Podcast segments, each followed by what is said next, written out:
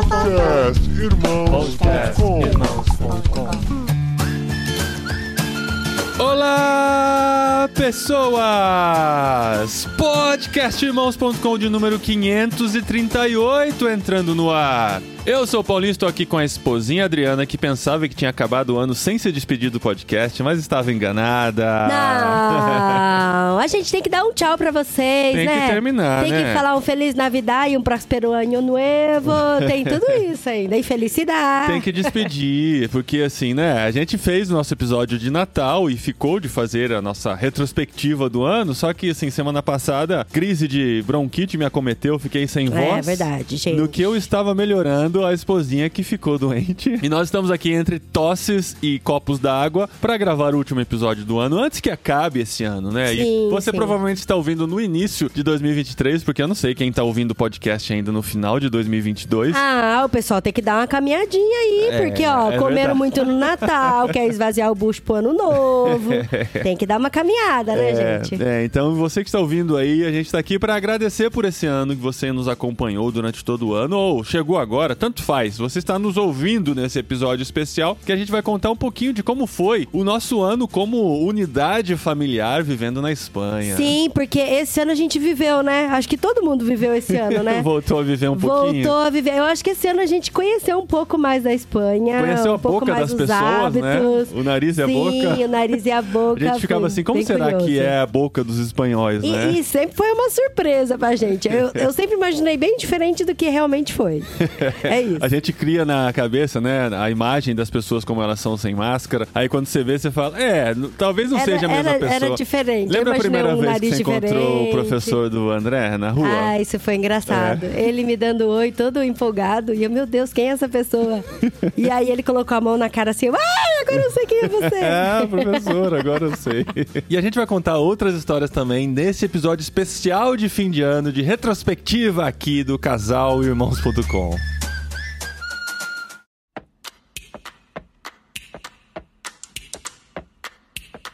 Eu acho que a gente pode dizer que esse ano foi um ano de conhecer gente, né? E eu acho que destravou, né, Adri? Acho que já entrando no assunto amizades, a gente percebeu que levou um ano pra destravar um relacionamento mais amplo com os espanhóis, né? A gente já Sim, tinha desde o sim. começo, claro, a gente foi recebido pela nossa igreja e a gente foi muito bem acolhido e eles ofereceram esse primeiro contato com a cultura espanhola, o que foi muito legal. Mas nesse ano, assim, parece que quando completou um ano, né, lá pra abril mais ou menos, as portas se abriram, né? E a gente começou a entrar mais na cultura, a conhecer mais as pessoas, a se relacionar mais com o- os espanhóis de forma geral. Eu acho que as pessoas também estavam esperando. Tava todo mundo meio que em stand-by por causa do negócio do Covid, né? O pessoal sabe, o Covid vem, Covid vai, aí uma variação aqui, outra variaçãozinha ali e tal. Então meio que tava todo mundo no stand-by pra poder receber de fato as pessoas na casa, pra se relacionar. Mesmo que todo mundo continuasse indo nos bares, nas cafeterias e tal, mas ainda tinha aquela questão de, ah, eu acho que eu não vou me envolver tanto assim. E outra coisa é que a gente já tava falando o espanhol muito melhor, né? A gente Eu já tava muito mais destravado também. Com, também com o fato do espanhol ser um pouquinho mais cabreiro, assim. De analisar primeiro muito antes de se abrir para uma nova amizade. Principalmente numa cidade como essa que recebe poucos estrangeiros. E muitos dos que passam por aqui passam muito em trânsito. Porque ou tem. Ou um- ficam entre eles mesmo, é, né? ou, ou tem um trabalho pontual e temporário para realizar e vão embora, ou se fecham em suas próprias comunidades, como algumas comunidades que a gente conhece aqui de estrangeiros, principalmente de árabes, árabes e asiáticos até, né? Que se Sim, fecham sim. muito entre eles e se relacionam pouco com a comunidade. Então, eu acho que eles quiseram ver qual era a nossa, né? Se a gente ia ficar no nosso mundinho ou se a gente ia se abrir para se relacionar com eles. Eu acho que de maneira geral eles têm entendido que o nosso objetivo é ficar aqui por um bom tempo. Sempre que perguntam pra gente, a gente fala, né, que a gente não tem fecha de caducidade, que é a data de validade, a gente não tem um tempo limite para estar aqui. E eu acho que a partir desse momento eles se abrem mais para uma amizade. Isso aconteceu esse ano de forma muito interessante, porque a gente acabou conhecendo muita gente por conta da escola dos meninos e por conta das atividades com que a gente se envolveu durante esse ano, né? É, e muito também a ver com a nossa intencionalidade, né? Porque a Sim. gente, mesmo que a gente tava cansado, a gente citou. Eu acho que muita coisa que a gente vai falar aqui nesse podcast, a gente já falou ao longo desse ano, né? Principalmente nos mini podcasts que a gente envia pra nossa cabine, quase que semanalmente. Então, assim, o pessoal da cabine já sabe muito do que a gente tá contando aqui. A gente só vai reunir um pouquinho do que a gente contou durante o ano pra vocês. E assim, aqui o ano letivo escolar, ele funciona diferente. Ele começa em setembro e termina em junho, final de junho, começo de julho. E as férias, de fato, são no meio do ano, né? Julho, É, as férias, agosto e um pouquinho E de setembro. setembro. Quase três meses de férias da- das férias escolares das crianças aqui. Tanto que agora em dezembro são só duas semanas de férias, e aí eles já voltam em janeiro com tudo, assim, com prova e tudo. Sim. E aí, no final do ano, o André, ele se formou no, no sexto ano aqui do, do ensino fundamental. E a galera se reuniu num restaurante pra comemorar a formatura e tal. Eu estava exausta, cansada, morta, morta mesmo. Que eu não tinha dormido algumas noites por conta da prova que eu tive que fazer de proficiência espanhola. Só que aí, com a nossa intencionalidade de fazer amizade, o Paulinho falou, né? Não, Dri, eu acho que se você quiser ficar, eu respeito. É. Mas eu acho que vale muito a pena a gente ir, porque nada melhor do que fazer amizade num lugar mais informal, né? Com Como num comida, restaurante, né? É. num bar e tal, E podendo comida. aprender com os espanhóis sobre as comidas típicas e tudo mais. Eles gostam muito de apresentar suas, Adoram, adoram. sua cultura, né? Então, assim, ter uma pessoa de fora no meio, assim, pra eles, parece que é uma alegria, né? De poder compartilhar um pouquinho de como eles são, né? É, e a gente foi super aberto a experimentar coisas diferentes. Esse dia a gente comeu um monte de coisa diferente mesmo. É. O, o estômago dá uma reclamada depois, mas a gente vai acostumando. E essa noite foi muito especial pra gente, porque, assim, durante todo o ano, né? A gente já tinha passado um ano por aqui, a gente tentava se relacionar com os pais dos amigos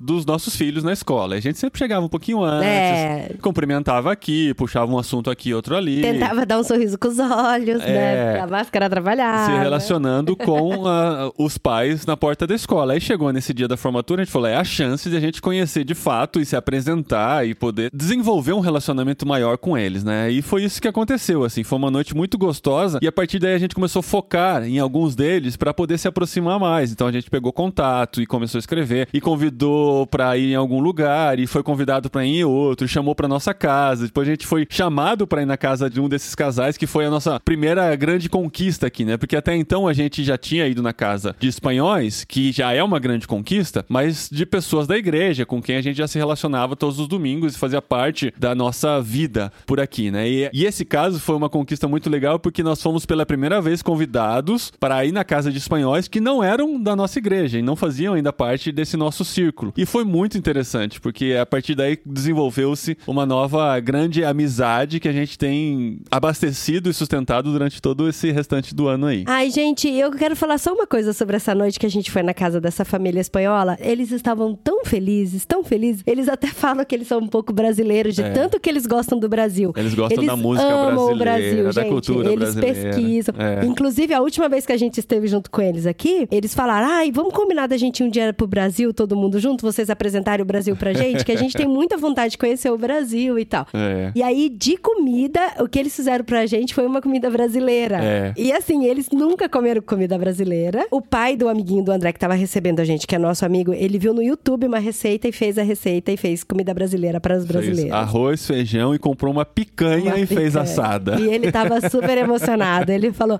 é a primeira vez que eu fiz comida brasileira e é para os brasileiros. É. Então ele tava muito emocionado. Então são Foi grandes amigos que a gente tem desenvolvido aqui, isso relacionado aos pais dos amigos do André e do Daniel também nós conseguimos fazer uma nova grande amizade. Ah, então. A gente sempre pede oração pelos filhos, né? Porque o André já tinha essa amizade com esse menino, assim, bem forte. Eles sentam juntos, já são bem amigos mesmo. E o Daniel sempre assim: ah, mamãe, eu ainda não tenho amigo na escola. Eu converso com todo mundo, mas ainda não tenho amigo. E aí a gente sempre pede oração pelo Daniel. Aí eu tava conversando com a Safira, que já gravou podcast com a gente aqui algumas vezes. E eu falei: Safira, eu sei que você ora pelos meus filhos, mas eu gostaria de que você pedisse, assim, uma oração específica pro Daniel arrumar um amigo, sabe? Ele precisa de um amigo mesmo. Pra passar recreio junto, pra dar risada, pra encontrar fora da escola e tal. Daí eu lembro certinho que a Safira falou pra mim: Amiga, não tem nenhum transcultural aí, alguém que vive entre culturas, que conhece outras culturas, porque eu acho que vai ser mais fácil pra ele se identificar. Daí eu falei: Olha, na sala dele, a única que tem é uma menina chinesa, que é hoje atualmente a melhor amiga dele, mas é menina. Então às vezes ele fala pra mim: Ah, no intervalo ela quer brincar de boneca com as meninas, quer brincar de coisa de menina e eu não gosto. E eu queria muito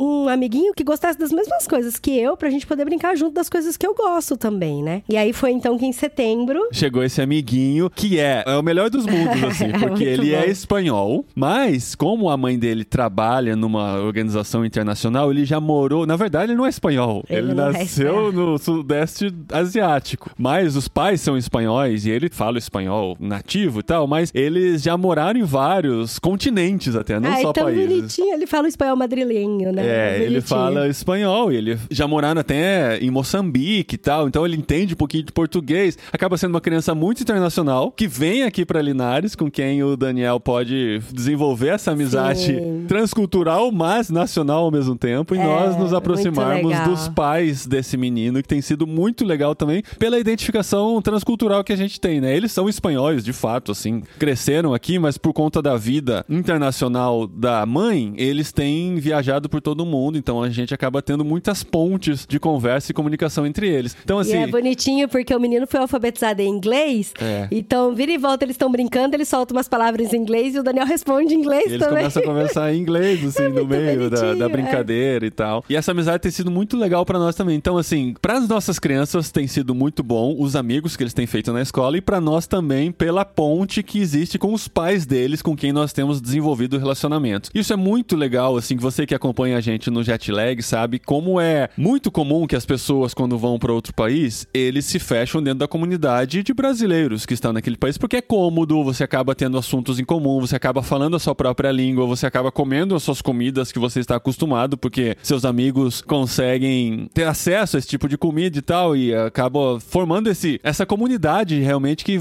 existe fora do país, né? Ent- Mas a gente, quando veio pra cá, a gente já veio com a intenção não de evitar brasileiros, né? Mas assim, de poder ao máximo se aculturar e se relacionar com a cultura local. Até porque a gente não conhecia muitos brasileiros aqui, É. mas os brasileiros que a gente se relacionava eram os brasileiros que vinham visitar a nossa casa. É. Porque a gente tem a nossa casa aberta pra receber quem quiser passar por aqui, passar um tempo com a gente e tal, ser um refúgio aqui no meio da Espanha. Sim, mas a gente sempre tentou ser intencional no relacionamento com os espanhóis. E nesse primeiro ano, assim, foi um pouco frustrante por muitas vezes, porque a gente não conseguia se aproximar de fato, além dos relacionamentos que a gente tinha na igreja. E nesse segundo ano aqui, que a gente já tá quase completando, né? Foi muito especial para isso, porque destravou de uma maneira incrível, assim, a gente poder se aproximar e fazer parte da vida de espanhóis e ser convidado para ir nos lugares e convidá-los para nossa casa e fazer coisas juntos e ter uma vida em comum dentro da cultura espanhola com espanhóis. Isso tem sido muito especial pra gente porque faz parte também do nosso objetivo de estar aqui, né? Nós, como vocês que acompanham a gente há muito tempo sabem, nós não viemos aqui por uma qualidade melhor de vida, nós não viemos aqui para ganhar dinheiro, nós não viemos aqui para nenhum desses motivos que muitas vezes as pessoas vão para fora do país e o que muitas vezes frustra as pessoas, né? Muita gente vem aqui para Espanha e volta pro Brasil falando mal e encontrando vários defeitos, porque geralmente vai para outro país buscando em melhorar e buscando em oportunidades melhores que não tinha no Brasil, mas a gente veio aqui com um objetivo muito específico de se relacionar com os espanhóis e poder viver uma vida junto com eles. E isso tem sido muito especial pra gente, porque a gente tem experimentado isso nesse ano de maneira muito incrível. Ai, é tão bom, gente, que a gente já tá conseguindo até fazer piadinha. Em espanhol, e eles Em riem da espanhol. gente, né? É muito bom, é muito Dentro bom. da cultura. Isso Porque é, muito difícil, legal. parece bobeira, mas é difícil a gente se expressar é, em outra língua, né? Fazendo piadinha, fazendo coisinhas, Sim. assim, é muito bom. E o legal, assim, é que a gente vive sendo elogiado do nosso espanhol, assim, né? Do nosso castelhano, né? De como a gente tem se comunicado com eles. Eles dizem que se sentem muito à vontade conversando com a gente e não, não, não nos veem necessariamente como alguém que está o tempo todo lutando contra o idioma, né? Ou lutando para falar aquele idioma, mas como pessoas que já conseguem se comunicar naturalmente e isso tem sido um presente especial pra gente também, que dentro do idioma a gente consegue estabelecer essa comunicação e não fica aquela coisa de, nossa, eu vou ter que falar com esses estrangeiros e vou ter que Sim, lutar eu vou ter que com usar eles palavras fáceis. Pra entender o que eles estão dizendo e pra se comunicar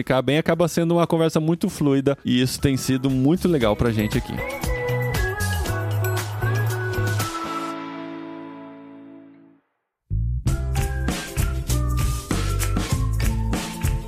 E você falou, Adri, das visitas que nós recebemos aqui esse ano, e esse ano também foi especial por conta disso, né? Nós recebemos amigos e familiares aqui, né? Depois de um ano vivendo na Espanha, foi muito especial receber. Alguns gravaram podcast com a gente, como foi o caso do Oswaldo e da Cirlei, do Anderson e da Mert, né? Que tinham descido do navio Logos Hope e vieram nos visitar aqui, estão se preparando pra vida missionária também. Mas também recebemos meus pais, que pela primeira vez saíram do Brasil, fizeram uma É, viagem Pela internacional. primeira vez viajaram de avião sozinhos, olha só, Sim. que valientes, não? E vieram pra Espanha e passaram um tempo muito gostoso com a gente, que deu pra matar aquela saudade e reabastecer pra esse novo ano. Então foi muito gostoso receber meus pais aqui. Também recebemos os missionários da Jocum Castres, o André, né, que já gravou com a gente aqui algumas vezes. Foi muito gostoso recebê-los aqui. E, assim, quase todo mês a gente tem recebido o Gonçalo e a Priscila, que são missionários Sim, em Granada. em Granada, que, Que muito apoiado a fofos, nossa é. igreja aqui também. E a gente tem uma casa com espaço pra receber gente, pra poder ser bênção na vida deles e receber essas bênçãos na nossa vida também. E uma visita muito especial que a gente recebeu também foi a Marina, né, amor? É, a Marina que chegou aqui pra Linares como estudante, conseguiu uma bolsa do Brasil. Porque assim, até então, a gente já tinha encontrado acho que duas brasileiras em Linares. A gente Sim. levou acho que oito meses pra encontrar a primeira brasileira. E essas duas, a gente encontrou assim, por casualidade, né? Uma numa cafeteria e outra na praça, que ouviu a gente falando português e perguntou se éramos brasileiros. Mas são duas que já viviam aqui há muito tempo. Que vieram Muito aqui tempo, crianças, é. adolescentes, já Uhum. são senhoras hoje, né? Falando português até com sotaque. A gente achava que a gente era os únicos brasileiros por aqui até então. Até que a Marina entrou em contato com a gente, porque tinha conseguido uma bolsa, descobriu que nós éramos missionários vivendo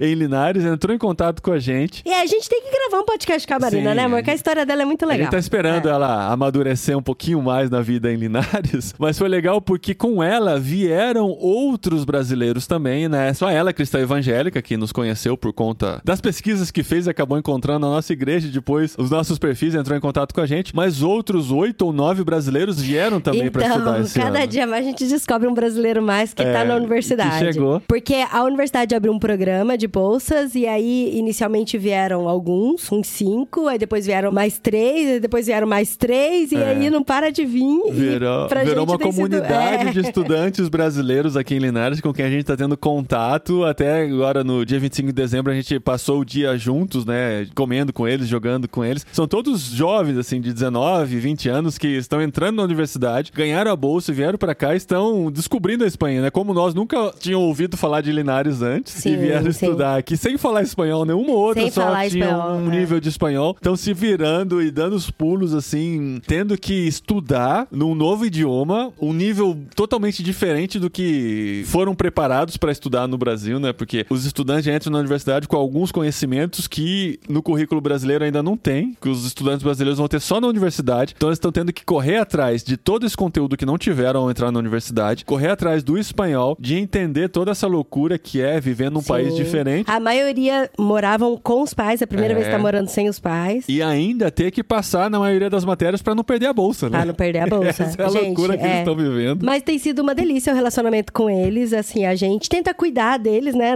da forma como a gente consegue melhor, e tem sido muito bom, assim, passar tempo com eles e dar risada. E até um certo contato com os pais no Brasil, né? E os pais, alguns Sim, deles, né, sim. têm falado com a gente agradecido porque a gente tem sido um apoio Aham. para as crianças deles aqui na Espanha. Então, assim, tem sido uma experiência legal. Era um ministério, podemos chamar de ministério, que a gente nem imaginava que teria, né? Não Sim. foi algo que a gente veio preparado para fazer, porque não a gente nem sabia direito que era uma cidade universitária. Sim, né? sim. Mas é referência em alguns cursos, principalmente no curso de engenharia de mineração. Olha que interessante, porque Linares tem uma história muito grande de mineração e vem gente do mundo inteiro para estudar mineração aqui em Linares. E esses estudantes também vieram para outros tipos de engenharia também, e tem vários cursos sendo oferecidos. E a gente descobriu que pro ano que vem, a gente até postou nos nossos Instagrams, que pro ano que vem estão abrindo mais 70 e poucas 75 bolsas para estrangeiros. bolsas, gente, pra Não só para estrangeiros. Brasileiros, só mas para estrangeiros. E você, estudante, pode ver uma oportunidade aí para estudar fora do Brasil, fazer um intercâmbio, conhecer uma nova cultura, um novo idioma e poder sinalizar o reino de Deus na Universidade de Jaén também, que é da nossa província aqui, né? Tem vagas para a Universidade de Jaén, que fica meia hora daqui, e para a Universidade de Linares. Então, para saber mais, no post desse episódio em irmãos.com, a gente vai colocar o link lá se você quiser saber mais. Os requisitos não são tão altos assim, né? Vão pedir um nível razoável de nota na sua prova do Enem ou outros meios seletivos que existem lá. Você pode se informar mais e às vezes até ter essa oportunidade de vir estudar aqui na Espanha com bolsa para você estudar e ainda uma ajuda de custo que não é tão grande, mas vai pelo menos ajudar você a pagar um aluguel durante um ano aqui vivendo na Espanha. Olha a oportunidade que você tem. Eu acho que é muito legal dentro do que a gente fala no jet lag. Você que já tem escutado sobre isso e pensado em meios de poder estudar fora do Brasil, sinalizar o reino de Deus em outro país, tá aí a oportunidade. Tá aí a oportunidade. E a gente sabe que ela é real, né? Porque a Marina tá aí pra provar que ela é real. e é uma bolsa oferecida pelo governo espanhol, Pelo não governo é nem pelo espanhol, governo brasileiro. Olha só que coisa interessante e que experiência legal de se viver, né? E depois que eles chegaram, eu não ia nem falar aqui, hein, marido? Tanto que nem tá na nossa pauta, mas É. eu vou falar. É. Copa do Mundo 2022, Catar. Quando a gente tava se preparando pra ver a Copa do Mundo, bem antes, bem antes lá atrás, eu pensava assim: nossa, eu queria tanto assistir o jogo de abertura com brasileiros, mas não tem brasileiro aqui, mas não tem brasileiro aqui. A gente queria fazer aquela festa, né? É. Copa do Mundo. Porque quem me segue no Instagram já sabe a frustração que foi com os espanhóis a Copa do Mundo aqui. Sim. E aí, quando chegar essa brasileiraiada, eu falei: ah, não tenho nem dúvida que a gente vai assistir o primeiro jogo da Copa do Mundo com eles. E, gente do céu, foi uma bagunça, foi É. uma festa. Porque não juntaram só os muito legal. brasileiros, juntaram todos os latinos com quem eles têm contato. Então tinha cubana, tinha guatemalteca, República Dominicana, todo mundo junto pra assistir no boliche da cidade Que é a atração dessa, O- é o shopping nosso, o né? jogo de estreia da Copa do Mundo no Brasil. Então foi muito interessante, assim. Os espanhóis que estavam perto, assim, acho que acharam interessante também, se divertiam junto com a gente, e O pessoal é de boa. E viram como que é torcer numa E Copa do como Mundo. que é torcer na Copa do Mundo, gente? Tristeza, que tristeza espanhóis torcendo na Copa do Mundo. Mas eu cheguei à conclusão, Dri, conversando com outros amigos interculturais ao redor do mundo, com quem a gente tem falado, pessoas que estão em países que estavam na Copa do Mundo, inclusive a França, que chegou à final, a gente sabe que, assim, torcer daquele jeito é só brasileiro e talvez argentino. argentino, né? É, A gente argentino. viu argentino. Latino-americano, vamos dizer assim, vai. Os, os países da América do Sul, quando vão pra Copa do Mundo, a gente vê uma mobilização muito maior Ah, do que os mexicano, europeus. mexicano acho que também torce legal, né? É, latino-americano de forma geral. O mexicano faz muita festa.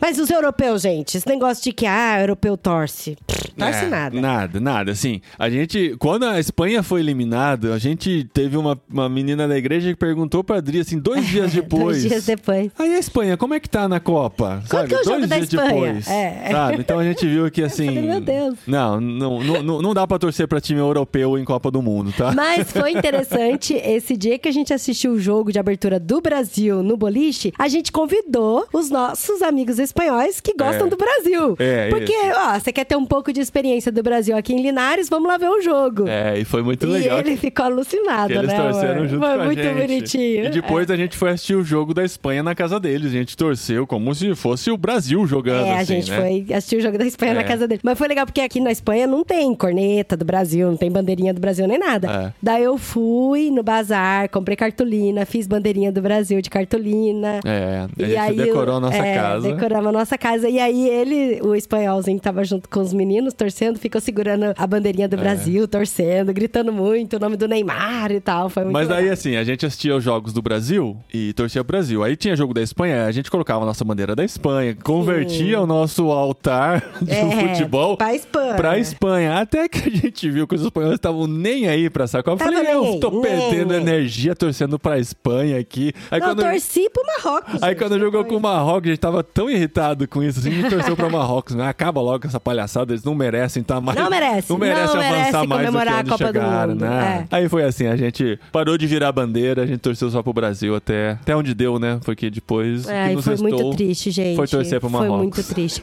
E olha só, eu faço parte de uma organização, aqui, uma ONG, eu já falei, né, algumas vezes, de estrangeiros. E dentro dessa ONG chamada Mundo Acorre, que é de acolhimento, tem vários marroquinos. É. Então, gente, foi uma alegria quando o Marrocos ganhava. Eles escreviam. Falei, tá aí, pronto, vou torcer pro Marrocos, não vou torcer pra Espanha. É, porque assim, Marrocos é o país. Acho que fica dividido assim, entre Portugal e Marrocos, os países mais próximos da gente aqui em Linares, né? Você descer um pouquinho, você tá em Marrocos, você for um pouquinho pra esquerda, você tá em Portugal, né? Três horas pra esquerda, três horas pra baixo, você chega num desses países. Então são nossos vizinhos, assim, Portugal e Marrocos, né? Então foi legal pensar que Marrocos tá tão perto da gente. É um país árabe, né? Um país fechado. E acompanhar toda a festa que eles fizeram, eu Sim, foi que. tão bonitinho. é. Os marroquinos foram recebidos em, em carro de bombeiro, como Sim, sim. se tivesse ganhado a Copa, e acabaram de inaugurar o Museu da Copa do Mundo de Marrocos, Que o quarto hora. lugar da colocação deles. E essa ONG que eu faço parte de estrangeiros, a maior parte de estrangeiros são do Marrocos. É. Então, as meninas estavam muito felizes, assim. Tanto que a gente teve que cancelar uma atividade. A gente tem uma atividade toda quinta-feira de dança lá, cada um apresenta a sua dança típica do país. É tipo uma aula de zumba, sabe? Só que com dança típica do país. E aí, as meninas do Marrocos, elas falaram que elas iam ensinar a dança do ventre típica do Marrocos lá, que não chama dança do ventre. Eu já esqueci o nome da dança. E aí, elas cancelaram por causa do jogo do Marrocos que ia Olha ter aí. e tal. E Não, pra você ver legal. a diferença de paixão, né? No dia do jogo da Espanha, o nosso filho André tinha futebol. Tinha futebol, que é o esporte Aula da Copa do futebol, Mundo. é. Aula de futebol. E vocês acham que eles cancelaram o futebol pra assistir o jogo da Espanha na Copa do Mundo? Não, Não. imagina. Aí o André, brasileiro, morando na Espanha, faltou do futebol pra assistir a partida e os espanhóis nem ligavam pra isso. Então, assim, a gente desencanou de vez de defender a Espanha na Copa do Mundo. E você falou das atividades, né, do Mundo a Corre com que a gente tá envolvido. A gente Sim, eu também... fui lá apresentar a dança brasileira. Você Ensinei. apresentou a dança brasileira? Apresentei a dança da mãozinha, porque é a que eu sei a coreografia, né, gente? Dance, a dança da mãozinha. E elas adoraram, assim. Falaram que eu tenho que ensinar mais samba, passo a passo, como é que faz. Eu, a representando o Brasil, ensinando samba. É, igual- E ó, uma curiosidade, eu sou a única brasileira que faz parte da associação. É. A única. E você tem se aproximado do Mundo da Cor, que é basicamente com mulheres, né? São as mulheres que fazem parte lá e se reúnem, fazem as atividades. E isso tem sido legal pra gente conhecer um pouquinho mais do trabalho com estrangeiros. E a gente tem procurado se envolver em tudo que existe de comunitário aqui na cidade. A gente já tinha feito isso ano passado de maneira mais moderada, mas esse Sim, ano a gente tá sim. mais integrado que muitos espanhóis que a gente Ah, conhece. e foi aqui. tão legal, gente, porque daí a gente convidou a ONG, a Mundo Acorre, pra ir na nossa igreja. Eles receberam uma oferta da nossa igreja e aí elas falaram um pouco do trabalho delas. É. E a oferta que a gente deu pra eles no Mundo Acorre foi pra cesta básica de muitos refugiados que chegaram aqui sem nada. É. Então elas assim ficaram super felizes e agradeceram bastante a gente, a igreja e foi assim, é sempre uma oportunidade gostosa de poder servir, né? É, e foi muito legal, legal. que foram quatro representantes do Mundo a Corre na nossa igreja. Elas puderam apresentar a ONG e ficaram lá e ouviram a mensagem que foi dada. Inteirinha, e tudo, né? Ficaram todinha, inteirinha. Ficaram até o final. E a Adri agora tem uma ligação mais íntima ainda com elas, de poder trocar mensagens. E Sim, foi uma aproximação sim, foi legal. muito legal que aconteceu. E você também participou do festival 23700, que é o festival de grafite, que está virando cada vez mais internacional, que acontece aqui na nossa cidade. Esse foi o É. segundo ano. No primeiro ano a gente viu ele acontecendo, achou sensacional. A gente curtiu demais, E gente, nesse porque ano- cada desenho lindo, nossa. E nesse ano você falou, "E- esse ano eu quero participar como voluntária. E você foi lá e conheceu todo mundo, conheceu essa, essa turma alternativa, Segundo, né? segundo o amigo do prefeito, porque a gente conheceu o prefeito e o Conheceu amigo do prefeito. prefeito, é verdade. O amigo do prefeito falou que a nata da nata de Linares participa desse festival. e que a gente estava muito bem localizado. Eu, É. hum, meu Deus do céu. Foi legal. Aqui, aqui em Linares tem um artista, né, grafiteiro, famoso internacionalmente, assim. É um dos filhos mais queridos da cidade, que é o Belin. Ele tem uma assinatura muito própria, assim, né? Você vê um- uma arte dele, você sabe que é do Belin, porque ele tem um cubismo pós-moderno, diferente, assim, um jeito muito interessante de fazer suas pinturas. E ele, por ser da cidade, morar na cidade, ele mora aqui ainda com sua família, vi- viaja o mundo inteiro pintando, mas mora aqui ainda, tem aqui como base. Ele começou a organizar há três anos um festival de grafite na cidade com o objetivo de tornar Linares uma galeria de arte ao céu aberto. Sim, apoiar. Ele falou assim que ele, ele tem vários objetivos, né? Um deles, além de incentivar a arte na cidade, ele quer descobrir novos talentos de pessoas que já estão pintando por aí, a gente não sabe, né? E aí, dentro do Festival 23700, que é onde acontece todas as pinturas das cidades durante três semanas, ele faz um concurso para descobrir novos talentos. E em segundo lugar no concurso ficou uma menina da nossa igreja. e a gente ficou super feliz, porque a gente sempre tenta incentivar o talento dela e foi muito Sim. especial. Esse festival começou há três anos com muros pequenos na cidade, assim, fazendo artes mais modestas, digamos assim. né? Agora no terceiro ano, eles já estão pintando fachada de prédio, uma coisa muito incrível, assim. A cidade está ficando muito interessante, cada vez mais grafites. Esse ano foram quantos? 16, 14, uma coisa assim. Nossa, já esqueci. Espalhados. Parece que já tá tão longe É. na minha mente.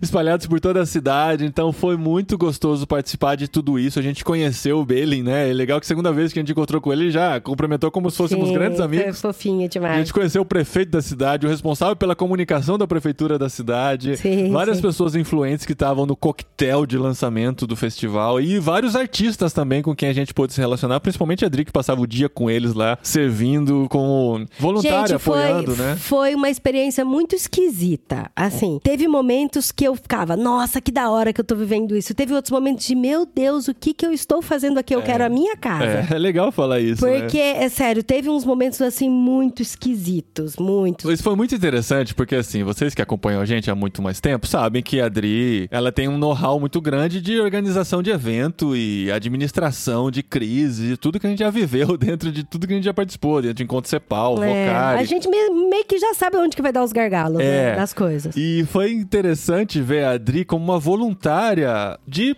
mão de obra, assim, né, na verdade. Foi Você não estava lá... Eu não tava liderando nada. Liderando, né? não estava trabalhando na intelectualidade nem nada, você estava cumprindo Aham. Tarefas que te davam, como etiquetar é, latas de tinta sim. e separar aqui e ali. E Separar ela, todo o material pros artistas. e ela chegava em casa meio indignada com algumas Sim. coisas. Assim, um negócio tão básico. Por que, que É, eles não sabem que fazer isso, isso, isso dá isso? Sabe, eu tava vendo que a coisa tava dando errado e eu tentava sinalizar, mas quem sou eu na fila do pão, né? Então. Mas aí, foi é, legal, mas foi legal que eu fiz, experimentar é. isso, né? Mas é isso que eu fiz, sabe? Eu ficava quieta, não dava opinião, porque às vezes é chato, aquele sabe tudo, quer dar opinião de tudo e ficar esfregando na cara que tá fazendo errado, né? Mas o saldo final foi muito positivo. Foi positivo, porque o que acontece? Eu acabei conhecendo pessoas que eu nunca conheceria se eu não tivesse participado do festival. Eu acho muito difícil. Gente que veio, assim, de outras cidades pra trabalhar aqui no festival. Pessoas que estavam aqui, por exemplo, eu conheci uma menina que foi muito especial e depois do festival eu já encontrei ela duas vezes pra tomar café e eu orei pela vida dela, conversei com ela. A mãe dela tá com câncer terminal e ela trabalhava numa agência, ela saiu da agência pra poder cuidar da mãe, então hoje ela trabalha como redes sociais, cuidando da mãe da casa dela. E ela falou que ela participou como voluntária do festival nos momentos que a mãe estava internada, recebendo quimioterapia pra ela poder desanuviar a cabeça, sabe? Então foi muito, muito bom esse contato com ela, esse relacionamento com ela. E até hoje eu converso com ela. E conheci também outras pessoas. Conheci um menino que tá sozinho aqui também, que chegou de outro país e participou do festival pra poder fazer amizades. Converso com ele até hoje também. Outro rapaz que tá tentando ser artista na cidade dele, converso com ele até hoje também.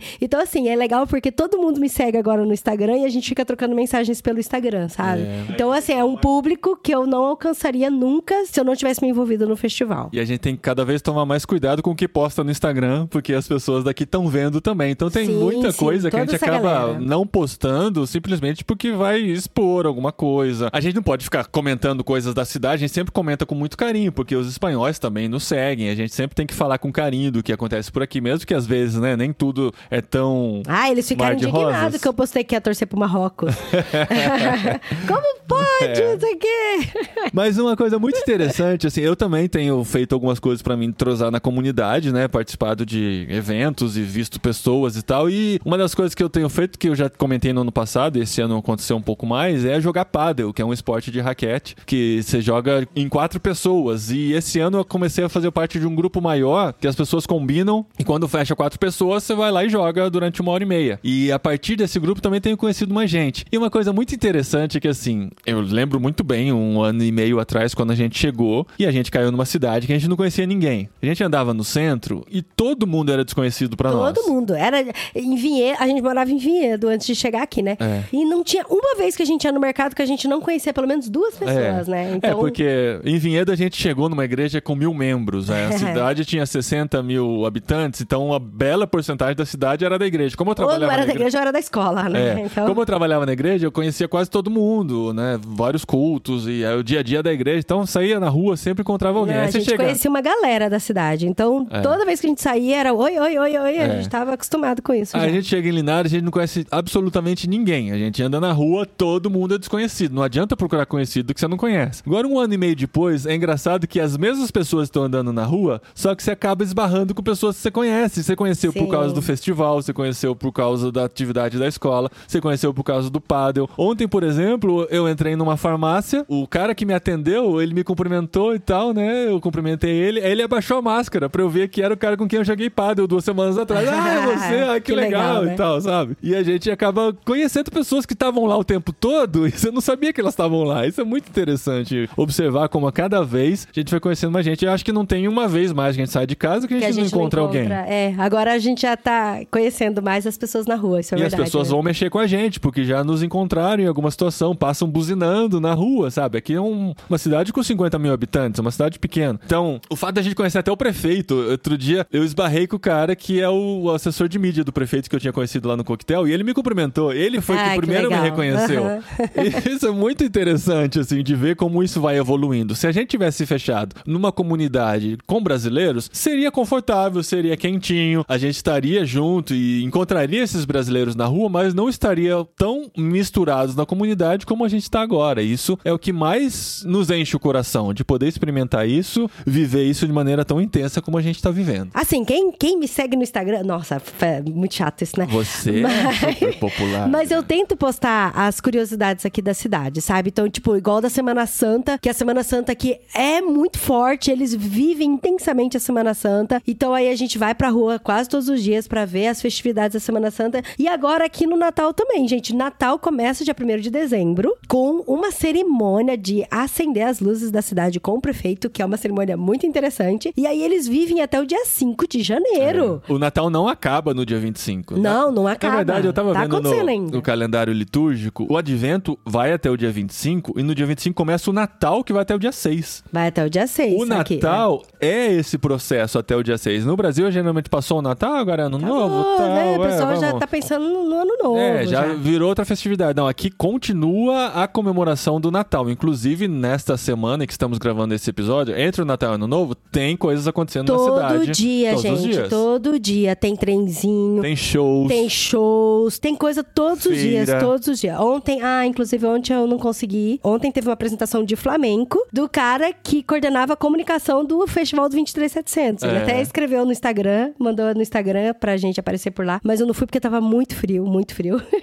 a gente ainda tem que enfrentar o frio. É, tem o tudo isso. vento, mas enfim, faz parte. Mas é legal porque aí a gente acaba participando da cidade, conhecendo mais gente ainda. E conhecendo a cultura, né? Que é Sim. muito legal ver como, por exemplo, o Natal é comemorado de uma maneira muito espanhola. Muito, a gente. muito espanhola. No Brasil, acho que a gente importa muito a cultura O americana. peru, a né? gente come peru. É. E não é normal comer Não, peru, não, não né? tô nem criticando, assim. É, Aham. é o jeito de comemorar no Brasil. Isso já faz parte da cultura brasileira de se comemorar Natal. E isso vai variar também de região para região dentro do Brasil. Aqui a gente descobriu que existe uma maneira muito espanhola Gente, de comemorar o o Natal. Natal é muito espanhol. Então, por exemplo, aqui eles têm as músicas deles que eles cantam no Natal, que, Que são são os, os os villancicos. villancicos. E, e os villancicos são muito, são muito graciosos. São muito espanhóis. São muito engraçadas, as letras são É, muito engraçadas. Muito regionais. muito eu coloquei no meu sabe? Instagram também, nos stories, né? Algumas das músicas que eles cantam aqui que são composições espanholas. Não são jingle bells que eles Não, vão cantar. não, não Apesar são- que, eles às vezes, você ouve é. o, o jingle bells, ou, ouve o Noite Feliz e tal, que aqui é Noite de Paz, Noite de Amor. Tocando por aí, mas existem canções muito espanholas que falam dos reis magos, que falam dos pastores, que falam de Maria, que falam do, do, do jumentinho, como é que é? Do, do burrinho? Não, burrito sabaneiro. Burrito Sabaneiro, que fazem parte da cultura natalina dos espanhóis. E foi muito gostoso participar de tudo isso. Assim como eles não comemoram a Copa do Mundo, eles comemoram o Natal como nunca. É. Então, assim, o Natal é um negócio absurdo aqui. Aham. A cidade inteira tá decorada. Você vê, encontra as pessoas na rua que usam suéter de Natal, decoração de Natal na cabeça. As crianças vão de gorro de, de Papai Noel, gorro de elfo, vão vestido de Natal. Então, assim, eles comemoram bastante. E termina a festividade do Natal com a cabalgata do Rei e Mago. Que é o desfile, né? Que acontece no dia 5 de janeiro, né? No Brasil, eh, vai ter regiões que tem, né? Principalmente no norte e nordeste, comemoram muito o dia de reis. No sudeste, você nem ouve falar direito o que que é o dia de reis. Aqui o dia de reis é muito importante pra eles, é talvez mais importante do que o Natal. É, os Reis Magos são mais importantes que o Papai Noel aqui. É, quem traz os presentes para as crianças são os reis magos. Então, quando eles vão pra frente da loja, você escuta a mãe falando: Ah, e se você pedir pros reis magos? Ah, Quem tem que sabe mandar uma podem- carta pros Reis É, Magos. você manda a carta pro Papai É. Noel, manda a carta pros É, Reis é Magos. os Reis Magos Isso a gente a já carta. Viu, né? Nesse, no começo desse ano, a gente vai ver de novo agora, no dia 5, com uma novidade. Uma novidade. Porque na cabalgata, cabalgata é o quê? Um circuito. É um desfile. É como É um desfile. um desfile de carnaval, só que com coisas... Sim, com os carros alegóricos, o pessoal fantasiado na rua. Só que, assim, andando, muito- muita música. Muito mais simples do que o- você imaginar o carnaval do Rio de Janeiro, né? É, São carros é. pequenos com pessoas fantasiadas em cima. Distribuindo doces. Jogando doces. E Quilos são e quilos de doces. Muitos doces. Uma carroça só, em específica, a gente sabe que eles vão distribuir 180 quilos de doce. Quantas carroças são? São 36 carroças. Não, são 36 etapas, né? Deve é, ter são 36. É porque tem o carro 20. do bombeiro, o carro da polícia, Não, que são 20 é- carroças. é que conta também os passacais, né? Como Ah, o é, o número. pessoal então deve que ter tá umas andando. 20 e poucas carroças, mais o- as pessoas que vão andando entre as carroças. Sim, e dentre essas carroças tem as três carroças dos Reis Magos, né? É. E algumas carroças temáticas, ou fora de tema, ou de Que é qualquer muito tema. bom, é legal que bom, tenha, é tem as bom. carroças Tem a de... carroça do Encanto, a carroça do, Toy. Story. É, mas daí tem as carroças de pupurri de personagens. Ah, muito né? bom, Que assim, é, tudo que não bom. encaixa em nenhuma outra carroça vai aqui. Aí você vai ter Marvel misturada com DC, misturada com, Com Pixar. Star Wars. é, com Disney. É muito bom, muito e, bom. Enfim, e todos os Mas personagens por que, que a gente tá falando disso? Porque a prefeitura, ela sorteia uma carroça para uma escola. Na verdade, sorteia várias carroças para várias Entre escolas. escolas. Entre as escolas. E a escola do Daniel foi sorteada. E o Daniel foi sorteado para estar dentro da carroça, Pra em gente. cima da carroça. Olha, então vocês têm que acompanhar a gente no Instagram pra ver É. o Daniel na carroça. Porque assim, a gente nem sabia quanto era especial. O Daniel ganhou e todas as outras crianças ficaram morrendo de inveja porque todos queriam estar em cima da carroça também. carroça.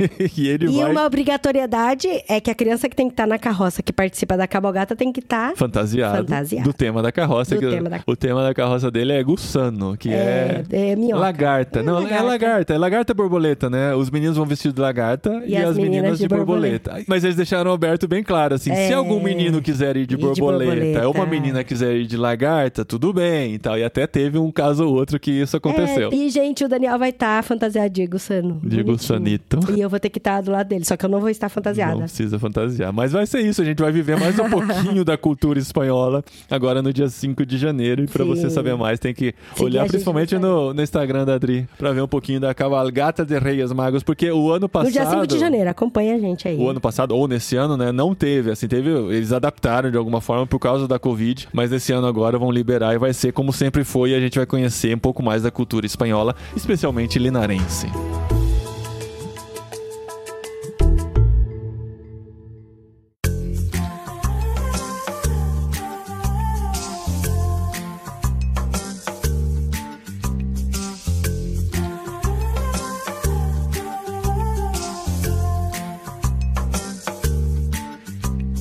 Vamos fazer aquele pupurri de personagens pra terminar o episódio? Com Pupurri de... vários... É a nossa carroça, né? É, a carroça pupurri de personagens. Vale a pena mencionar as férias que nós passamos no fim do ano, que foi um presente muito especial de No Deus. meio, né? Do ano, em agosto. O que, que eu falei? Fim? Fim. É. É, no fim do ano letivo, no meio do ano. É, mas A eu sempre me confundo. viajar. Eu sempre falo, ah, no final do ano. É, é. Eles têm dois anos É é novos aqui. é. Isso é interessante. Não, isso é verdade mesmo. Porque as férias de verão fecham um ciclo pra eles. Mas o ano novo e a também sensação fecha. que eu tenho é igualzinho o nosso quando a gente tá esperando o Natal, em agosto. É, É. muito engraçado, falta ter Natal. É, é um Natal sem É Natal mesma- no é. meio do ano. E aí, no ano novo, tem novamente um novo ciclo. Então, eles têm dois inícios de ciclo durante o ano. Mas as grandes férias são realmente no meio do ano. No ano passado, a gente passou por aqui, quase morreu de calor. Quase morreu de calor.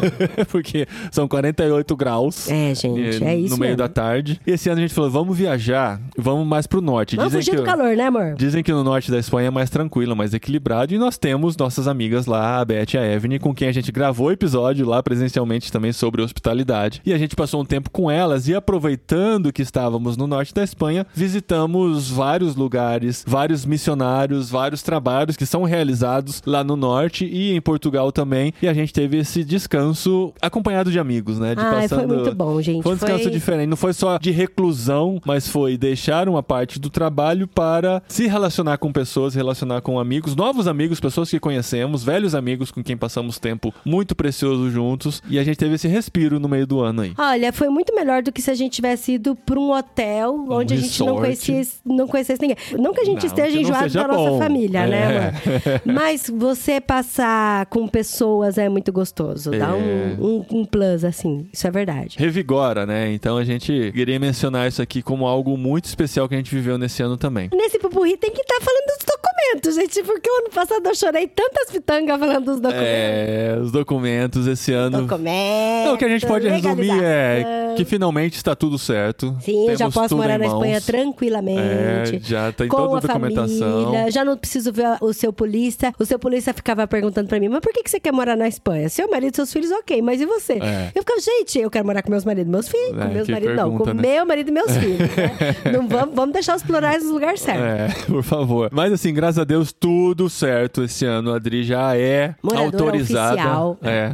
a, a viver aqui com sua família. Não precisa mais voltar pro Brasil. Então isso já tem um ponto final, né? Nesses cinco... É essa novela, mas começa outra, né? Porque assim, ela tem uma autorização de 5 anos agora. A nossa não, né? A nossa já é permanente, mas a dela é de 5 anos, renováveis para mais 5. Mas nesse processo ela pode dar entrada na nacionalidade espanhola, na cidadania espanhola, para pessoas que estão morando legalmente, são casados com um cidadão da União Europeia, no caso eu, podem dar entrada na cidadania depois do segundo ano de documentação. Então a gente olhe por isso também, pra gente já começar a mexer esses papéis, para daqui sim. a um ano e meio a gente já poder Ah, dar mas entrada. me falaram que a primeira parte é difícil, essa que a gente já conseguiu, graças a Deus. Mas me falaram que a segunda parte é mais fácil, que o processo de cidadania é muito mais fácil. Tem que fazer uma prova de conhecimentos gerais da Espanha e a prova de proficiência de espanhol, que essa eu já tenho. Sim. Graças a Deus, foi muito difícil, mas essa eu já tenho. Aham. Porque eu estou no processo de homologação do meu diploma. Não sei se vocês sabem, mas eu sou farmacêutica e eu quero trabalhar como farmacêutica aqui para continuar tendo contato com a comunidade espanhola também, né? E isso caminhou muito bem durante esse ano. Agora tá na mão do governo espanhol, do Ministério da Educação, de homologar o diploma dela, para ela poder pegar alguma vaga que apareça aqui na cidade. Isso abrir portas nos relacionamentos e também ajudar no nosso sustento aqui, que assim, não é fácil viver em euro, né? Não é fácil viver em euro. É, então, assim, a gente uma- aproveita. É uma montanha russa viver em euro, né, amor? É, gente aproveita a oportunidade de convidar você a fazer parte disso, né? Queria abrir pra vocês que o nosso sustento caiu um pouquinho durante esse ano. A gente precisou se apertar em algumas áreas. E se você puder contribuir mensalmente, a partir de 15 reais, entra em irmãos.com.br cabine, escolhe uma maneira de contribuir. Isso leva você a receber um convite para fazer parte da cabine irmãos.com, onde a gente conta todas essas novidades em primeira mão e fala de tudo que a gente tá vivendo aqui, do podcast, dos conteúdos que a gente tá preparando lá. A cabine é um espaço muito especial pra gente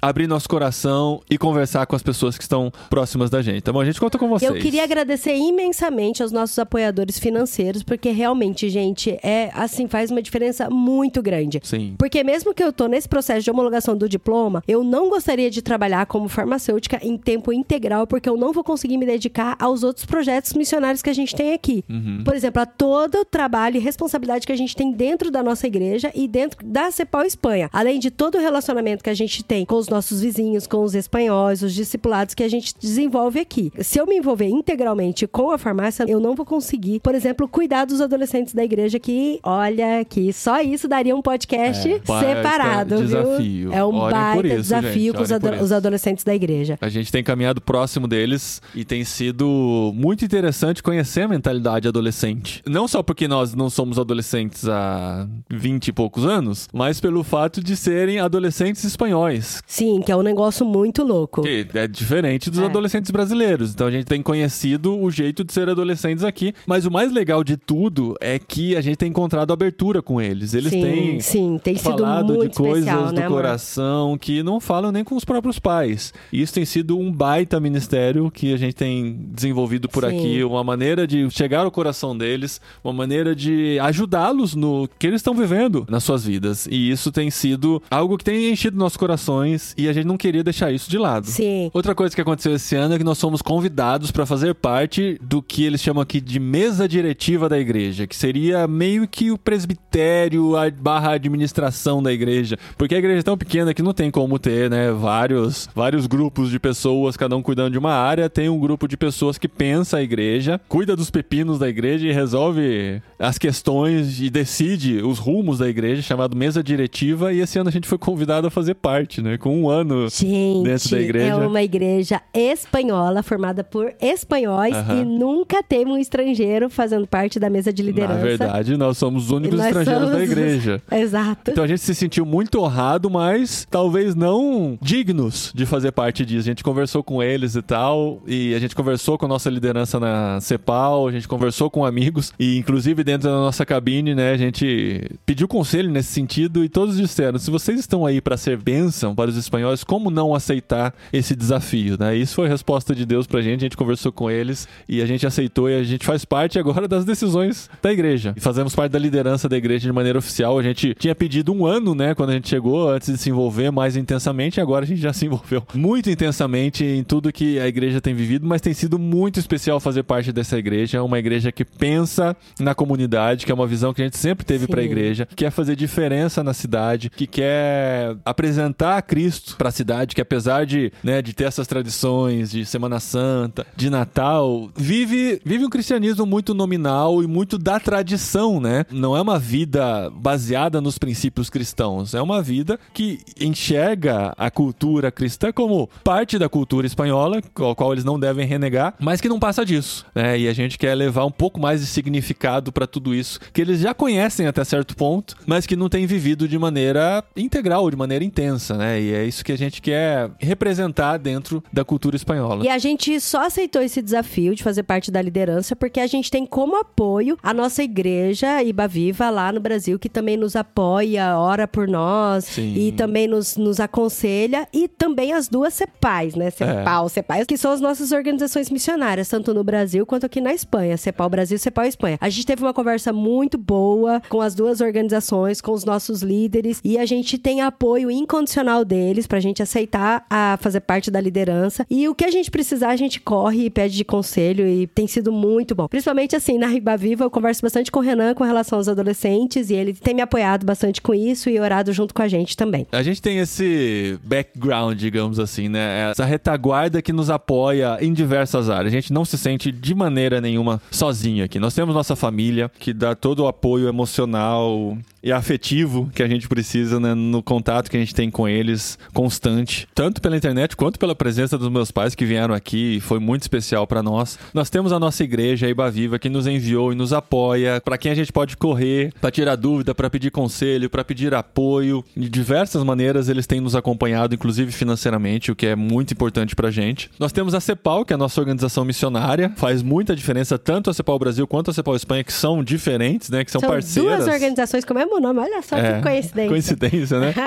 São parceiras, mas trabalham independentes. E contar com esse apoio pra gente é muito importante. Tem a cabineirmãos.com, que é onde a gente chora nossas pitangas, pede conselho também, abre o coração, envia nossos mini podcasts lá contando um pouquinho do nosso dia a dia aqui, que é muito importante. E tem todos vocês que nos ouvem, que não fazem parte de nenhum desses círculos, mas estão junto com a gente aqui também, porque pra gente é muito importante ter essa maneira de se comunicar, né? Você pensar, a gente tá aqui dentro de um quarto, numa cidade, no meio dos olivos, no meio da No Espanha. meio do nada, muita... é sempre bom falar, porque o pessoal fala assim: ah, tô indo pra Espanha, vou te visitar. É. Falei, gente, olha no mapa onde fica Linares. É, no meio do antes de nada. decidir se vem pra cá ou não. É, É. muito legal aqui. A gente fica super feliz com as visitas, mas nem, nem todas conseguem chegar, né, amor? É, além de ter a gente aqui, a cidade é muito interessante, a região é muito interessante, tem muita coisa legal come ver. muito bem aqui. É, a comida é muito boa. A gente é muito fã da comida aqui, né, amor? Mas a gente tá no meio do nada, né? Mas mesmo assim, você, onde quer que você esteja ouvindo, está recebendo esse conteúdo que a gente grava aqui nesse lugar tão simples, tão modesto, mas com muito carinho. E poder fazer o podcast, poder conduzir esse site, já ano que vem a gente vai completar 25 anos de site, 17 anos de podcast. Uau. É algo muito grande, Uau. né? É, é a nossa vida, né, É amor? jubileu de prata que fala, né? A gente vai completar ano que vem, vamos fazer uma grande festa, ou não. 17 anos de podcast, lembrando que é a mesma quantidade de casamento nossa, né? É, o é. podcast nasceu com o casamento, Nasceu, né? é, exatamente, um pouquinho depois, né? A gente casou em novembro, o podcast nasceu em março do ano seguinte. Então, assim, faz parte da nossa vida, né? O Sim, site eu sim. comecei antes de conhecer a Adri, conheci a Adri por conta do site e juntos a gente começou esse podcast aí, que é o podcast mais antigo ainda em atividade no Brasil. Temos que mencionar isso, Que é por isso. significa muito É. pra comunidade podcast brasileira, que É. nem sabe disso. Ninguém sabe disso, mas é- eu acho que isso é uma das coisas que mais nos segura de nunca parar esse podcast, porque Ah, não dia é a gente isso, parar, é a a gente vai paixão, perder esse, é esse posto. Às vezes algumas pessoas perguntam: Ah, mas qual que é a pauta do podcast de vocês? Sobre o que vocês vão falar nos próximos anos e tal. E a gente fala a nossa vida, né, amor? Faz o que a gente tá vivendo é, o que a gente que a gente fala. tá pensando. A gente chama alguns amigos feras, porque É. graças a Deus a gente tem alguns amigos aí que manjam Muitos de muito assunto. feras, né? é. E aí a gente chama eles e liga o gravador, né? Eu amor? sempre falo que é, o gravar podcast semanalmente também é uma terapia pra nós, que a gente pode conversar com amigos, abrir o coração, se relacionar, né? Falar português com outras pessoas que não sejam nós mesmos aqui e os novos brasileiros que chegaram por aqui agora. Então é muito especial pra gente poder produzir esse conteúdo semanal aqui. E eu fiz o um levantamento aqui dos episódios mais ouvidos neste ano. Os episódios deste ano mais ouvidos, né? Não os mais ouvidos da história, que daí seria outra lista. Mas aqui tem o top 10 dos episódios mais ouvidos nesse ano. A gente vai começar pelo décimo lugar, que é o episódio número 529, Os Anéis de Poder, a primeira temporada no pós-créditos número 9. Quem não ouviu ainda a nossa opinião, vai lá ouvir. É, e esse ano ouvir. foi um ano muito tolkieniano foi, pra gente, gente né? A gente devorou muito Tolkien. A gente é terminou a trilogia Senhor dos Anéis, a gente assistiu a série Anéis de Poder, gravou sobre ela e ainda leu Com as cartas do Papai, Noel, Olha do aí. Tolkien,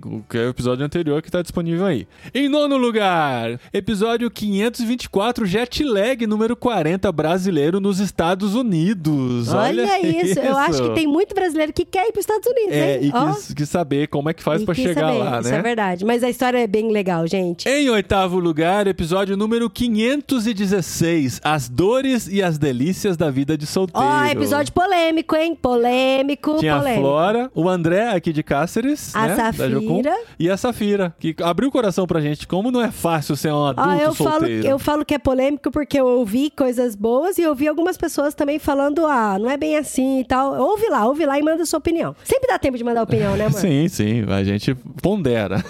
em sétimo lugar, um literário, o literário número 46, que infelizmente foi um dos que a gente não participou. Não, infelizmente não. Isso é uma coisa maravilhosa. Sim, é. Porque a galera mandou super bem e segurou as pontas aí sem a gente, sim. olha Foi só. durante as nossas férias de agosto, também com a Flora com a gente, né? Episódio número 521, Deuses Falsos, do Timothy Gente, Keller. a Flora tem que estar mais tempo com nós, hein? É, Porque ó. os top 10 tá com o top É. Aqui. É que se ela divulga, né? Chega no seu público também, as pessoas ouvem a gente. Em sexto lugar, outro pós-créditos. Pós-créditos número 8, Gilmore Girls. Eu- Ai, gente, essa série é muito da hora. É, eu gosto a Adri muito. pediu tanto pra gravar sobre isso aí ficou no nosso top Sim. 10 aqui E olha que o pessoal lugar. comenta até hoje. Semana passada eu recebi um comentário de uma pessoa falando: Nossa, eu sempre quis assistir, mas sempre ficava adiando. E aí eu vi que saiu o podcast de vocês, eu comecei a assistir. É. Eu comecei a assistir a série pra depois ouvir o podcast. Que da hora. Ordem certa, hein? Agora o top 5, hein? Mais um com a Flora. Olha isso. Eita, a Flora. Flora tá em 3 do top 10. Com Cacau Marx, Flora Ngunga e Thiago Melo. Episódio número 501, Meritocracia. Olha isso. E eu acho que, por falar nesse tema, a Flora merece estar mais com a gente, né? Em quarto lugar, episódio número 531, dos mais recentes aí. Quem perdeu mais nessas eleições? Com os nossos Ricardos. Ricardo Alexandre Ricardos. e Ricardo Augusto. E ó, esse ano foi o ano que a gente mais orou com relação a eleições no Brasil, né? Presidenciais. Acho que todo mundo, a gente falou isso no podcast, ouve lá. Em terceiro lugar, esse ninguém esperava estar aqui no top Em 3. terceiro lugar, eu acho que vai estar no ano que vem também, que a gente vai ter que gravar mais. Vai né, gravar sobre de novo? isso. Não? 492. Você é inteligente demais pra assistir BBB? Olha isso. Vamos montar um grupo de pessoas que assistem BBB. Eu nem sei se eu vou assistir esse ano, eu não ou- sei nem o que, que eu vai tô fazer falando. grupo de BBB. que- o que a gente assistiu esse ano, a gente curtiu, foi No Limite, né? Ah, no, limite. foi legal assistir com as crianças aqui. No Limite foi muito legal. Em segundo lugar, episódio número 498, A Igreja e a Guerra, com o Jorge Carvalho, nosso Olha, amigo. gente, e a guerra continua, né? Infelizmente, Então. aqui, podcast falando de. É, retrospectiva aqui do podcast. É. Infelizmente, a guerra lá na Ucrânia ainda está acontecendo. E o Jorge, diretamente da Romênia, contou pra gente como estava sendo viver nessa região e atendendo aos refugiados de guerra lá na Romênia. Sim, ele ainda, a igreja dele ainda apoia a região lá da Ucrânia e eles ainda vão, de tempos em tempos, lá no limite no border, olha só. Na border. Pra atender as pessoas lá que ainda estão vivendo esse terror, gente. Vamos continuar orando aí pela Ucrânia. E em primeiríssimo lugar, o episódio mais ouvido do podcast Irmãos.com em 2022, episódio número 505, Vida Devocional, com o Laci Campos, o Thiago Melo e a Vanessa Belmonte. Olha que da hora. Gente, a Vanessa tem essa pegada de falar sobre o devocional e falar sobre as coisas do dia a dia, né? Da gente, a gente tá na terra, a gente vive na terra, mas a gente também contempla o extraordinário que é Deus, né? E no ano que vem a gente volta, gente, com mais conteúdo, mais episódios, mais do que a gente tá vivendo aqui. Se você tiver temas para sugerir, entra no nosso eu, grupo eu no tenho Telegram. um tema pra sugerir. Posso Ah, já sugerir aqui ao Já, vivo? sim? Ao vivo, assim. Na lata? Qual? A gente tem que falar sobre mascotes. Mascotes. Ah, pets, sobre animais de estimação. Sobre a Fiona. Gente, como a Fifi é tão preciosa na nossa vida. É sério. Sim, sim, temos que falar sobre isso. Vamos ver se a falar gente sobre consegue. a Fiona. A gente convida ano. o Matheus pra ele falar sobre o Charlinho, ele e a Elo. É, a Adri até. Eu vi coraçõezinhos nos olhos dela. É, a gente tem que falar da Fifi, Vamos gente. falar sobre isso. E a Fiona é quase um bebê aqui pro Paulinho também, viu? Ele tá falando a Dri do coraçãozinho, é você que mima ela aqui em casa. Minha companheirinha, tá sempre do meu lado. E eu não posso sentar no sofá que eu tenho uma- um cobertorzinho no meu colo, né? É, A gente cobertorzinho vai de falar sobre isso. coraçãozinho. E sabe outra coisa que a gente vai falar em 2023 também? Que a gente no episódio anterior aqui do Literário, a gente deixou em aberto, mas agora a gente já tem data?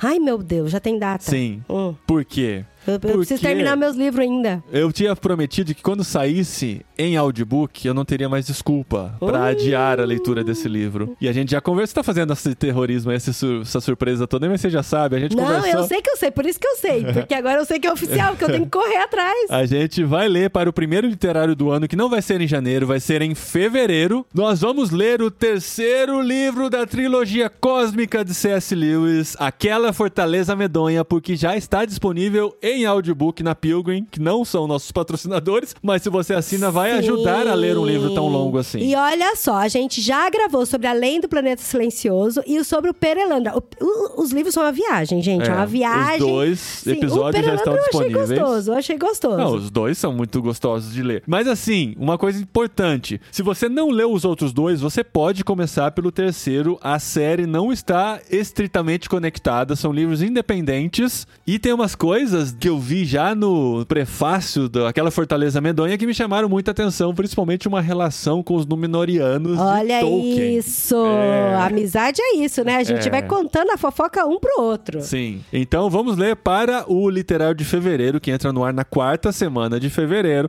Então você vai ter bastante tempo para ler esse livro longo, que vai demandar dedicação sua, mas você pode começar junto com a gente, se você não tem o físico. Dá para ler no Kindle, né, ou em algum e-book aí, ou dá para ouvir também no Pilgrim. Eu gosto de fazer as duas coisas juntas, tá? Eu já contei isso no literário. Eu gosto de ler ouvindo numa velocidade mais adequada, não na velocidade 1, mas numa velocidade que se adequa mais ao meu ritmo de leitura, pra me prender mais a atenção e me fazer estar totalmente conectado naquela leitura. E é por isso que eu, em livros longos assim, eu gosto de ter um audiobook também. É coisa de maluco? É, mas isso me ajuda É muito coisa na leitura. preguiçoso, né, amor? Não é de Não maluco. é de preguiçoso. Ah, ele não, vai defender. Não, claro que não. Se eu tô lendo, Eu tô brincando, amor. é, é uma coisa provocar. que me ajuda na atenção, me ajuda a me conectar com aquele É. livro e eu vou fazer isso a partir de agora, né? Senão vai ficar tarde demais pra ler esse Sim, e livro. a gente quer agradecer a parceria do Ictus, Aham. que nos obriga a ler. Olha só, a gente podia ficar no sofá vendo série um monte, mas não, a É. gente tem que ler. A gente vê E as a séries também, agrade- né? Mas a gente lê também. A gente lê também. Inclusive, olha só, tá terminando a minha lista aí do MDB. Todo ano a gente faz lista do MDB de É. séries e filmes. Sim. Eu acho que esse ano eu vou postar, Desde nunca posto. 2014 eu registro todos os filmes, É, todas as séries que eu Todos os assisto filmes e séries que a gente vê, o pessoal. A gente é criticado, né? O pessoal fala, nossa, que não sei se tem tempo pra ver filme e série. Mas, gente, a gente gosta, a gente arruma É o nosso tempo de lazer. É, É. o nosso tempo em família e a gente prioriza fazer isso porque a gente gosta muito disso e Então, faz. Sim, eu vou postar no meu Instagram pra ser criticada depois. E se você tiver curiosidade pra ver os filmes e séries que eu vi, é só seguir no Instagram de The Gaspar. E de vez em quando rolam pós-créditos também desses filmes Sim, e séries, né? sim, sim. Será que em 2023 vem finalmente o pós-créditos de The Chosen? Será? Nossa, é verdade, até esqueci. Agora tá o Netflix, não tem mais desculpa. Agora não tem desculpa. É. Mas olha só, gente, voltando à parceria do Ictus, eles também estão convidando vocês aí pra ler a Bíblia esse ano. Sim, olha só. Uma grande coisa de Se fazermos você tá juntos. ouvindo esse podcast, sei lá, em fevereiro, ai, gente, eu tô atrasado. Sempre dá tempo de ler, né, gente? Dá, eles têm uns programas bem atrás. legais lá no Discord, dá pra ler muitos livros junto com eles, inclusive a Bíblia. E também agradecer mais uma vez, né? Já fiz isso no episódio relacionado a isso, mas agradecer pela parceria do Gustavo e da Tente com a gente nos episódios Jetlag, que são ouvidinhos de muita gente que ouve o nosso podcast sempre fala do jet lag. A gente agradece demais ao Gustavo e à Tente por estar com a gente nessa parceria de amizade mesmo, né, que a gente tem com a Tente e com o Clube Ictus. Sim, muitas amizades, né? Pra poder oferecer esses episódios tão legais aqui dentro do podcast irmãos.com. É, e a gente tá quase também com um programa fixo aí com o Projeto Agostinhas, né? Porque as meninas também sempre aparecem aqui nos nossos podcasts. É, pelo menos uma vez por ano a gente tá fazendo, vamos ver se a gente consegue diminuir a participação das meninas do Agostinho aqui com a gente, falando sobre esses temas tão importantes pro nosso dia a dia. Uma menção especial também para os ministérios que nós apoiamos online, que são a OMF e o Igrejas Discipuladoras, que são muito especiais pra gente também, que é uma maneira a gente poder abençoar outros ministérios através do conhecimento que a gente tem e do know-how que a gente tem com as mídias digitais, né? Então a OMF é uma organização que visa levar o amor de Jesus para o leste asiático e eu tenho tido várias oportunidades de caminhar junto com eles, até de visitar o leste asiático alguns anos atrás e poder andar com pessoas apaixonadas nesse sentido e aprender muito e praticar meu inglês todas as semanas nas reuniões que a gente faz pelo Zoom. E o inglês todo britânico, E, gente, tão é, bonitinho. É, eu, eu fui É. elogiado recentemente, falando que meu inglês está mais britânico Ó, agora. Eu Falei, elogio, uau, falar que é né? Também eu tô britânico. conversando com britânicos, É, ah, né, mas é toda bonito semana. mesmo, gente, É é bonito, muito bonito. Então tem sido muito legal caminhar com eles, isso também tem ajudado no nosso sustento em alguns aspectos. Então muito obrigado, Steve e Ana, especialmente pela parceria e por podermos caminhar junto nesse objetivo maravilhoso de comunicar o amor de Jesus. E também o agradecimento especial para Elaine e o Daniel Vargas, com quem eu também caminho e eles são muito apaixonados por abençoar a liderança evangélica brasileira. Sim, dedicam muito a vida deles É, nisso, né? Através de seus cursos e seus Sim. treinamentos e tudo que oferecem nesse sentido. E eu tenho caminhado perto deles com igrejas discipuladoras e tem sido um presente pra nossa vida também. Então sigam aí a OMF, que é a OMF underline PT de português, né? OMF em português. A gente tá quase chegando a mil seguidores. No momento faltam 18 seguidores pros Olha aí, mil. você pode ser esse 18. Seria muito legal. Quer dizer, você pode ser. É, você um entendeu. desses 18, é, né? Isso. Seria muito legal virar o ano aí com mil seguidores na nossa conta no Instagram. E também siga o Igreja Discipuladoras para conhecer um pouquinho mais sobre o trabalho com a liderança da Igreja Evangélica. Você pode até fazer um dos cursos que a gente oferece lá em igrejasdiscipuladoras.com.br. Mas é isso, gente. Essa foi a nossa retrospectiva desse ano. Esse foi o ano mais o quê? A gente já falou sobre o ano mais es- esquisito. Eu acho que foi o ano mais vivido, espanhol. viu? Porque mais assim. vivido? Ah, sim.